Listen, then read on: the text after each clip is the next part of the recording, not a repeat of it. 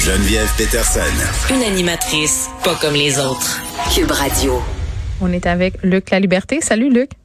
Oui, bonjour Geneviève. J'ai envie de te demander, est-ce qu'on gèle dans ta classe? Est-ce que... Est-ce que, est-ce que vous gelez au cégep? Parce que là, c'est le gros débat, là.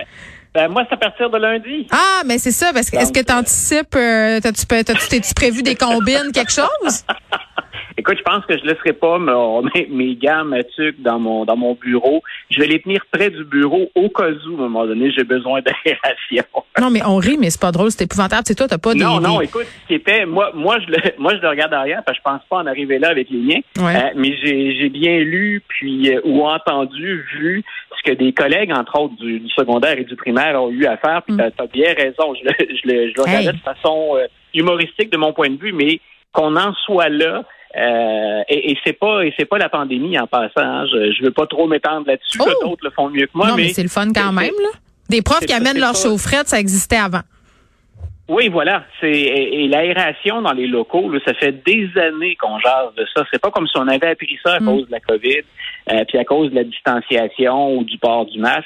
Ça fait des années qu'on déplore ça. Puis moi, autant on a parlé des CHSLD avec avec raison, Mhm. autant on parle de notre système hospitalier. Ce serait inacceptable qu'on le laisse dans cet état-là après. Euh, je pense qu'autant dans nos écoles, il faudrait qu'on arrête de le dire, d'en parler et qu'on agisse. Donc, c'était ma petite sortie sur le sujet pour, euh, pour aujourd'hui, mais c'est inconcevable à mon avis, surtout pour les deux plus gros portefeuilles de l'État, l'éducation et la santé, Hmm. qu'on en soit là des années après qu'on ait commencé à déplorer le problème. Ouais, ben le problème, moi je, je- je disais cette semaine, euh, tu sais, en télé, le concept de l'argent à l'écran, là, ben en santé, en éducation, ça serait le temps que l'argent soit dans les établissements à l'écran. Hein? Euh, Oui, puis pas euh, et, et pas des fois dans les trop nombreux administrateurs. Exactement. de- voilà. Donc les, moi, on m'a souvent dit que c'était des, des blouses blanches, ce qu'on appelle les blouses blanches ou les décideurs dans les hôpitaux qui posaient problème. là. Le nombre de postes qu'on a multiplié qui fait que l'argent s'arrête avant d'arriver aux bénéficiaires puis aux équipes qui sont près des bénéficiaires. problème de Donc, ça fait gestion. longtemps qu'on le dit, faisons-le. On a un comptable là, comme premier ministre de- du Québec qui pourrait euh, se pencher là-dessus. Optimisation, comme on Voilà. dit. Euh, un des sujets qu'on aborde souvent ensemble, euh, Luc, c'est euh, bon, est-ce que à la lueur de ce qu'on sait aujourd'hui, euh, c'est légitime de déboulonner certains monuments, certaines statues, de rebaptiser des Ouais. lieux Tu sais, on a parlé souvent de ça, toi et moi.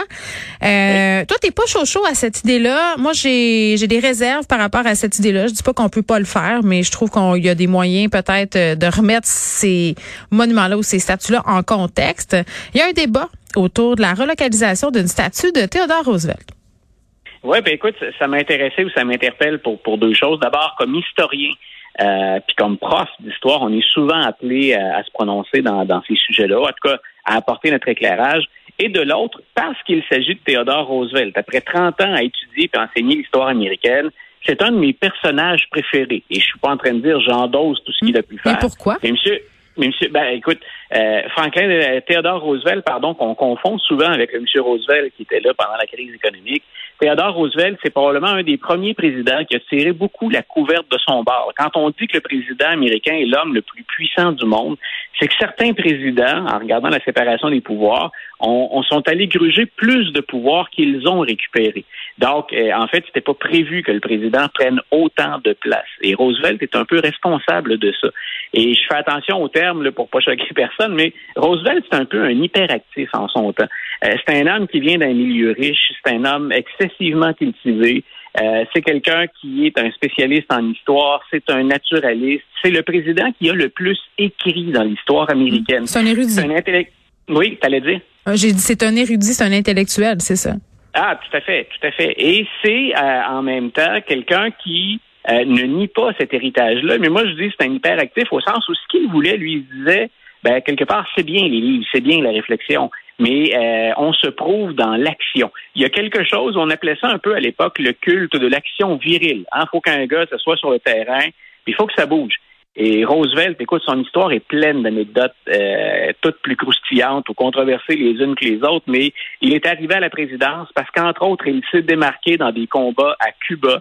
Donc, tu parles de quelqu'un de riche, tu parles de quelqu'un qui travaillait pour un secrétariat américain, qui décide de laisser sa job, prendre son cheval, ses chums, on s'en va combattre pour libérer Cuba et pas combattre en retrait. Il est à l'assaut d'une colline, il se démarque là, les gens se prennent d'affection euh, pour quelqu'un qui a l'air à déborder d'énergie. Il devient candidat à la vice-présidence. Jamais on imagine qu'il va accéder à la présidence. M. Roosevelt, quand McKinley est assassiné, devient président des États-Unis parce qu'il est le vice-président. Euh, donc, il, va défier à peu près tout à l'époque, les grands pouvoirs, le pouvoir de l'argent. Euh, écoute, je peux pas te mieux résumer, te résumer le personnage que dans une anecdote. Euh, il va faire deux mandats, M. Roosevelt, à la présidence, et après avoir quitté, il va revenir quatre ans plus tard. Et il est à la tête d'un parti qui a un nom très original. En français, on dirait le BOC pour les amateurs de chasse, le Bull Moose. Donc, euh, il, se présente comme candidat indépendant. Et écoute, pendant un discours politique, il parle à la foule, puis il y a euh, quelqu'un qui le tire pratiquement à bout portant. Et Roosevelt reçoit la balle qui va se loger dans, dans, sa poitrine. Et le président ben, se tâte un peu, puis il essaie de regarder sur sa bouche s'il y a du sang, puis il dit non, il n'y a pas de sang, ça veut dire que le poumon n'est pas atteint. Et il continue son speech pendant près de deux heures en disant, je sais pas si vous le savez, mais je viens d'être atteint par une balle, mais on continue. Puis il fait ça pendant presque deux heures de temps après avoir. Je ne sais pas si je trouve ça héroïque ou complètement euh, starbé du bocal. Je je le sais ben pas. Voilà, c'est c'est. Écoute, il a énervé un bon nombre de personnes aussi, mais c'est un personnage qui est spectaculaire. Ok. mais là, c'est quoi le débat autour de la statue? Voilà. Monsieur, Monsieur Roosevelt, euh, son père est, déjà, il est dans une famille bien née à New York, et son père va être un des membres fondateurs du Musée d'histoire naturelle à New York, le fameux, le célèbre Musée d'histoire naturelle que nos auditeurs ont peut-être euh, vu dans Une nuit au musée, Night at the Museum avec Ben Stiller. Et euh, Roosevelt étant lui-même un naturaliste, on va avoir installé une statue à New York devant le musée d'histoire naturelle. Et elle était là jusqu'à jusqu'au milieu de la semaine, cette semaine. Et le débat, en fait, c'est moins sur ce que M. Roosevelt a pu incarner, ce qu'il a pu dire ou faire. On lui a reproché des choses. Je connais personne d'ailleurs qui fait vraiment l'unanimité, surtout pas en 2022. Mais c'est la représentation de la statue qui choquait bien des gens. On le voit à cheval, M. Roosevelt, et de chaque côté de son cheval, donc plus bas que lui, il y a un Afro-Américain et il y a un représentant des Premières Nations. Et donc, donc voilà, alors c'est l'idée c'était et c'est là où quelque part je me suis rangé à la vie. On m'a pas consulté, je disais bien sûr pour moi en fonction de ma, en fonction de ma réflexion, mais je me disais euh, je peux comprendre que là la statue est choquée. Mais c'est qu'elle incarnait le racisme. sais, parce qu'il y a une différence entre une statue de Theodore Roosevelt qui le personnifie avec rien d'autre et qui le personnifie en action en train de, de, de représenter le racisme. Ben voilà, donc là, c'était carrément comme la, la, hiérarchie entre les races. ça faisait quand même 80 ans que la statue était là. Et j'insiste sur le fait qu'on ne l'a pas détruite, la statue, on va la relocaliser. Et on est à compléter une bibliothèque présidentielle pour Théodore Roosevelt qui ouvre ses mm. portes en 1920, en 2026, si ma mémoire est bonne.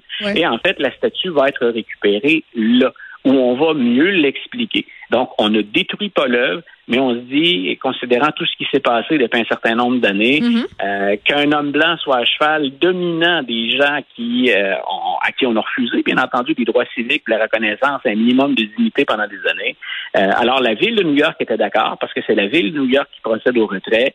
Le conseil d'administration du musée sur lequel siège un des descendants de Theodore Roosevelt est d'accord. Et même si dans la population, il y a eu un peu de grogne, la majorité l'a emporté. Je pense que dans ce cas-ci, on prend une décision qui est avisée, sage. Très bien. Euh, on parle du conflit euh, russo-ukrainien, la perspective américaine par rapport à tout ça. Oui, écoute, c'est il y, a, pas mal de gens qui sont inquiets ces jours-ci, je pense avec raison. Mm. depuis avant les fêtes, depuis novembre, décembre, on dit M. Poutine, c'était dans les cartons, il prévoit d'entrer en Ukraine. Il l'avait fait en Crimée, hein, rappelons-nous, il n'y a, pas si longtemps. Donc là, il y a des troupes qui sont massées depuis un certain temps déjà. Et comme l'information qui émane de Russie, ben, c'est à toute fin pratique de la propagande d'État, mm. il y a peu de choses sur quelles sont les intentions réelles de Vladimir Oui, mais pour ceux qui, connaissent peut-être moins bien la politique internationale, puis j'en suis, là, pourquoi euh, la Russie veut rentrer en Ukraine? C'est quoi l'enjeu? Ben, en fait, on, veut ce qu'on ce qu'on fait, c'est un peu ce qu'on a fait en Crimée aussi, c'est que tout ça émane de l'ancienne Union soviétique. On dit, ben, écoutez, il y a, y a, des intérêts ukrainiens qui sont pro-russes, donc nous, on va récupérer ou satisfaire ces, ces gens-là. Et il y a bien sûr, ben, en fonction des régimes ou du régime du politicien qu'on a en place en Ukraine, ben, on est mm. plus près de la Russie ou on s'en éloigne. Cette fois-ci, ben, la présidence qu'on a en Ukraine, elle est beaucoup plus près de l'OTAN. On aimerait d'ailleurs intégrer les rangs de l'OTAN Ce qui explique que Mme Joly, notre ministre, soit se soit déplacée cette semaine et qu'on l'interroge sur quelle va être la position du Canada dans ce dossier-là. Mhm. Bien entendu, si on parle de la Russie et de l'Ukraine, puis qu'on parle de l'OTAN, ben, le gros joueur à l'intérieur de ça, ce sont les Américains, ce sont les États-Unis. Puis M. Biden, cette semaine, ben, il a fait un petit faux pas dans son discours, dans sa conférence de presse. Donc, il a tenté de démontrer qu'il était ferme en disant, M. Poutine, je lui ai passé le message, il aura le droit aux sanctions les plus sévères s'il rentre en Ukraine. Et un peu plus tard, Biden, malheureusement, fait ça à l'occasion. Il a dit, ben, tout dépendamment comment il rentre, ça pourrait être plus ou moins grave. Euh, OK, mais là, excuse-moi. c'est un peu. Ben, soulignons la contradiction quand même, là. Voilà. C'est est-ce que est-ce qu'il a le droit de mettre l'orteil ou hein, et bien entendu, on, on peut imaginer qu'au sein de l'OTAN, c'est pas l'unanimité. C'est pas tout le monde qui est aussi déterminé que les États-Unis ou que ce que semblait laisser entendre le premier ministre, le premier ministre Trudeau ici. Euh, mais on, on, se dit, ben, quand est-ce qu'on réagit? Qu'est-ce qu'on permet finalement à M. Biden de faire ou pas? Et M. Biden n'aurait pas dû dire ça. On se doute qu'à l'interne, entre les alliés au sein de l'OTAN, il y a ce genre de discussion. Ce que M. Biden devait lancer comme message à M. Poutine, c'est tu n'as pas de marge de manœuvre. Et là, en s'ouvrant la trappe comme il le fait, ben, ça laisse sous-entendre, un, il n'y a peut-être pas d'unité au sein de l'OTAN, et deux, ben, M. Poutine, vous avez une marge de manœuvre encore. M. Poutine, c'est un très, très, très habile négociateur. On peut l'aimer ou pas. Il va prendre chaque centimètre ou chaque pouce de terrain qu'on va lui laisser. Moi, je suis de ceux qui tendent à penser que c'est le, le, bluff plus traditionnel de M. Poutine et des Russes qui vont avancer tant et aussi longtemps qu'on leur mettra pas une ligne ferme à ne pas franchir. Euh, mais il n'y a aucune certitude dans ce dossier-là. Il n'est pas impossible que les Russes rentrent en Ukraine comme on le fait en Crimée. Et, et dans ce cas-là, je pense, tu vois, c'est Mario Dumont, je pense qu'il soulignait d'ailleurs dans le journal aujourd'hui, ça va être très difficile pour le Canada de ne pas se ranger derrière ceux qui vont intervenir au moment où la Russie entrerait en Ukraine. Oui, puis Justin Trudeau, euh, qui, bon, ce matin n'a pas exclu quand même euh, l'envoi des forces armées canadiennes euh, si jamais la situation euh, venait à s'envenimer. Mais je veux dire comme toi, Luc, euh, si Joe Biden a ouvert la porte, que ce soit par inadvertance ou maladresse, comme tu dis, Vladimir Poutine va s'empresser d'agir et on verra là parce que bon comme tu dis on n'est pas équipé pour veiller tard donc on n'aura pas le choix de suivre ce qui est promu par les États-Unis. Merci Luc, on va se retrouver quelque part la semaine prochaine. Parfait, bonne fin de semaine. Bon week-end.